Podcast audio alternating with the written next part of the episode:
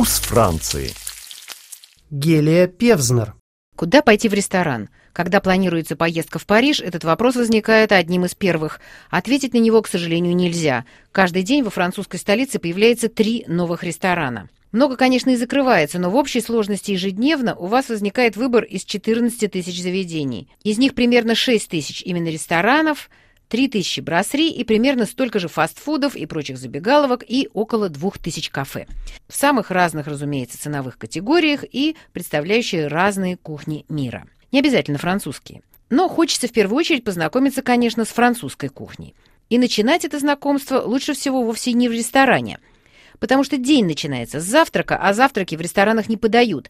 Здесь принимают посетителей, начиная с полудня, за исключением, может быть, ресторанов в крупных отелях, так что ваш путь лежит, скорее всего, в кафе или брасри. Кафе – французское слово и французское же понятие. Не стоит путать кафе с его предками, восточными кофейнями, возникшими еще в средние века, в Персии – в XVII веке во Франции распространилась мода на кофе, а вместе с ней появились и заведения, где его можно было выпить. Первое французское кафе открылось в Марселе. Саму идею кофейни вывезли из Константинополя. А с 1672 года кафе стали появляться и в Париже. Закрывались одни, открывались новые, но все они оказывались слишком восточными заведениями для так называемой чистой публики. Там курили трубку и кальян, ну а женщинам вход туда был, конечно, запрещен. Первым настоящим европейским кафе считается Le Procop в Париже. Оно было открыто в 1674 году. Выпить там кофе можно и сейчас. В Прокоп невероятной красоты интерьеры. Они тоже стоят того, чтобы на них посмотреть. И есть, и пить там одно удовольствие. Но вот атмосферы настоящего французского кафе вы не почувствуете. Прокоп давно превратился в ресторан. Отправляйтесь за этим скорее на площадь Бастилии, например. Там находится Le Café Français. Само название говорит о том, что его любят парижане, и оно еще сумело сохранить свой парижский шик, избежав при этом туристического нашествия – Традиционное и одновременно современное кафе было переоформлено дизайнером Индии Мадави, а в тарелке остался традиционный репертуар парижских кафе от обычного яйца под майонезом до пирожного мельфей. Кафе тщательно описаны французскими писателями разных поколений. Самое знаменитое упоминание у Мупассана, в «Милом друге», конечно. В разных кафе, реально существовавших и продолжающих свое существование сейчас, происходит все действие романа. Вот как описан приход Жоржа Дюруа, милого друга, в кафе «Риш» на бульваре итальянцев. Его провели на третий этаж, в маленький, обитый красной материей кабинет с единственным окном, выходившим на бульвар. На квадратном столике, накрытом на четыре прибора, белая скатерть блестела, как лакированная. Бокалы, серебро, тарелки — все это весело сверкало, озаренное пламенем двенадцати свечей — горевших в двух высоких канделябрах. Неясный шум наполнял весь этот огромный дом.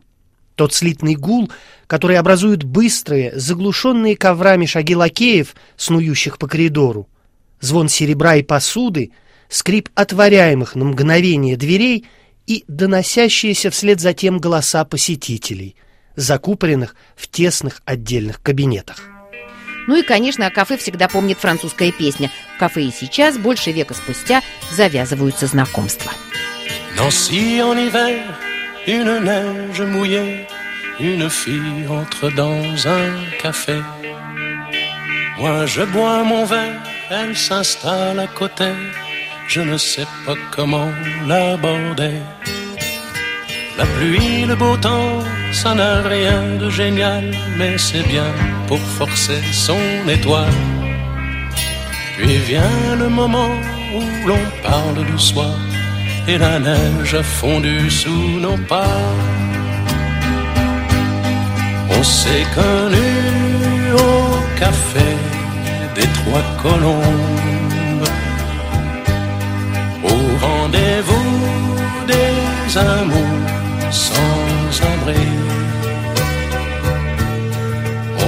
On était bien, on se sentait seul au monde.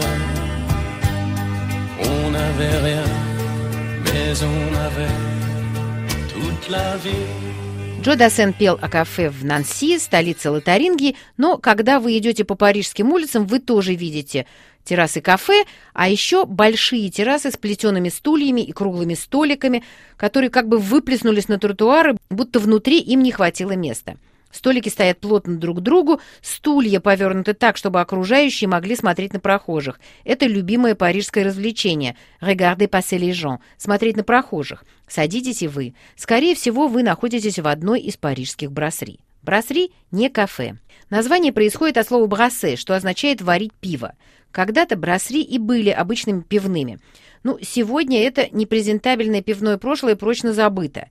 Понятие «старое парижское брасри» включает в себя белые скатерти, посеребренные приборы и целый набор традиций. Среди них те, что вам явно понравятся. Например, в брасри, в отличие от ресторана, от вас не потребуют есть по часам. В ресторане, если вы не попали к столу раньше двух днем или раньше девяти вечером, в еде вам вполне могут и отказать. Кухня закрылась, повар уже выключил плиту. А в брасри, будь то 5 часов вечера или 7, вам подадут хотя бы холодный салат или паштет с маринованными корнишонами. Во всяком случае, голодным вы не останетесь. В брасри шумно, зато вас быстро обслужат. От кафе оно отличается тем, что придите вы сюда год спустя, найдете все то же меню. Оно наверняка не изменится. Тогда как кафе должно все же готовить блюда в зависимости от продуктов, которые утром были на ближайшем рынке.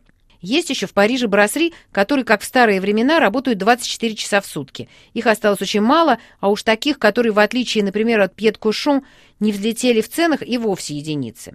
Традиционные брасри могут быть очень дорогими, как Фукетс, или вполне доступными, например, обувь Короне в квартале Вилет на месте бывших парижских боин. Кафе, брасри, а ведь есть еще бистро и, наконец, ресторан, с которого мы и начали рассказ. Со всем этим предстоит еще разобраться. Например, откуда произошли слова. Бистро часто возводят к русскому «быстро», а вот слово «ресторан» происходит от французского глагола «restaurer».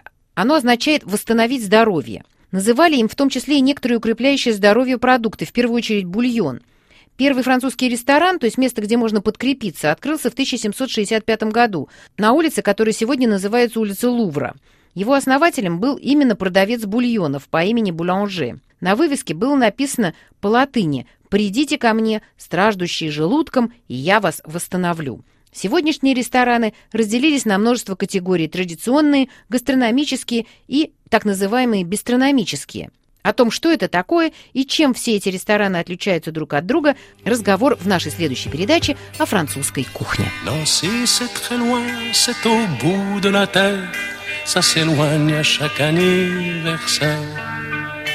Mais j'en suis certain, mes chagrins s'en souviennent, le bonheur passait par la Lorraine.